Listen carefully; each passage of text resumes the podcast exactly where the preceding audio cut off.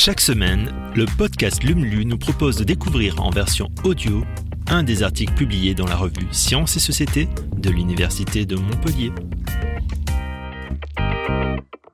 Nous en avons besoin pour nous chauffer, nous déplacer, nous éclairer, nous nourrir. C'est à l'énergie que ce 19e numéro est consacré. Alors branchez-vous sur l'univers de l'UM.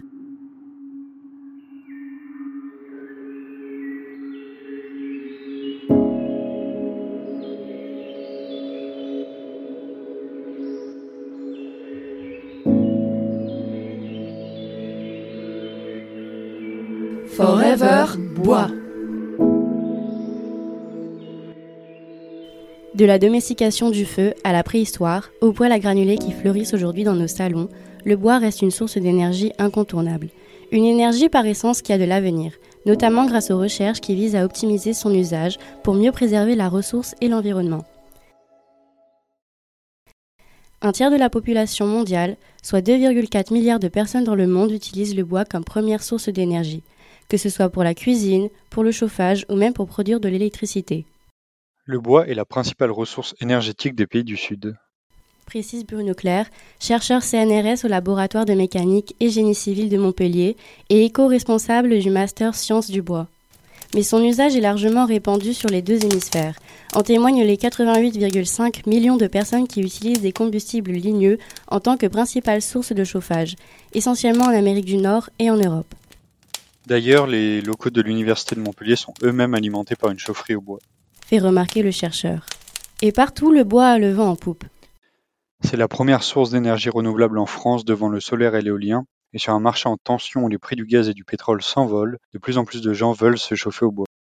Comment préserver la ressource en bois face à cette demande qui ne cesse de croître? Par essence, le bois est une énergie renouvelable, car quand on coupe un arbre, un autre pousse si la forêt est gérée durablement.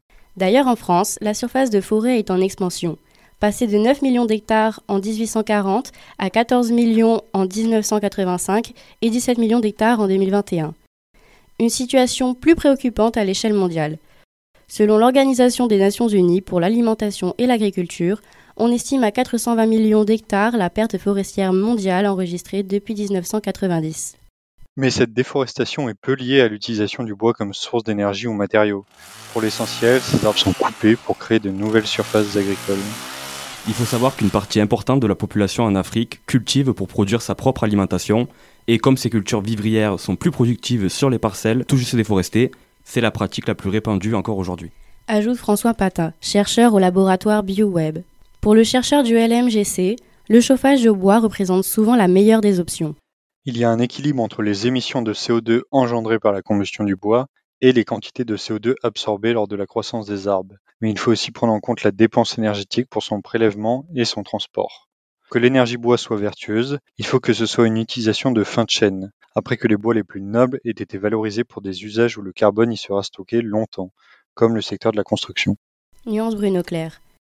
Un très bon bilan carbone qui ne signifie pas pour autant que le chauffage au bois n'est pas synonyme de pollution. Quand la combustion est bien réalisée, on peut considérer que le bois n'est quasiment pas émetteur de gaz à effet de serre. Mais pour ça, il faut que les procédés de combustion se déroulent dans de bonnes conditions. Précise sans langue de bois Kevin Candelier, également enseignant au Master Sciences du bois. Optimiser ces procédés, c'est justement un des axes développés par les deux chercheurs et leurs collègues du laboratoire BioWeb. Certains processus bois-énergie comme la pyrolyse du bois dégagent une grande diversité de molécules gazeuses, non seulement du dioxyde de carbone, mais aussi du monoxyde de carbone, des particules fines et d'autres composés volatiles, tels que l'acide acétique par exemple. Nous analysons la composition de ces fumées produites dans différentes conditions pour mieux les connaître et chercher à les valoriser. Car une fraction des composés chimiques émis peut être très polluante pour l'environnement et toxique pour la santé humaine. Nos recherches visent d'ailleurs à réduire la pollution liée à l'usage du bois énergie, notamment en visant la dépollution des fumées du processus de production du charbon de bois. Précise François Patin.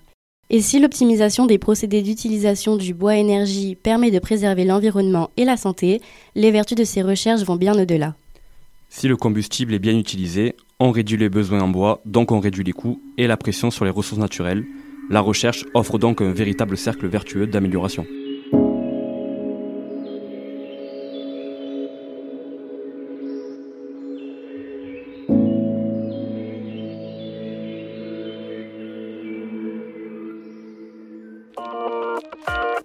Merci d'avoir écouté ce nouvel épisode de Lumlu.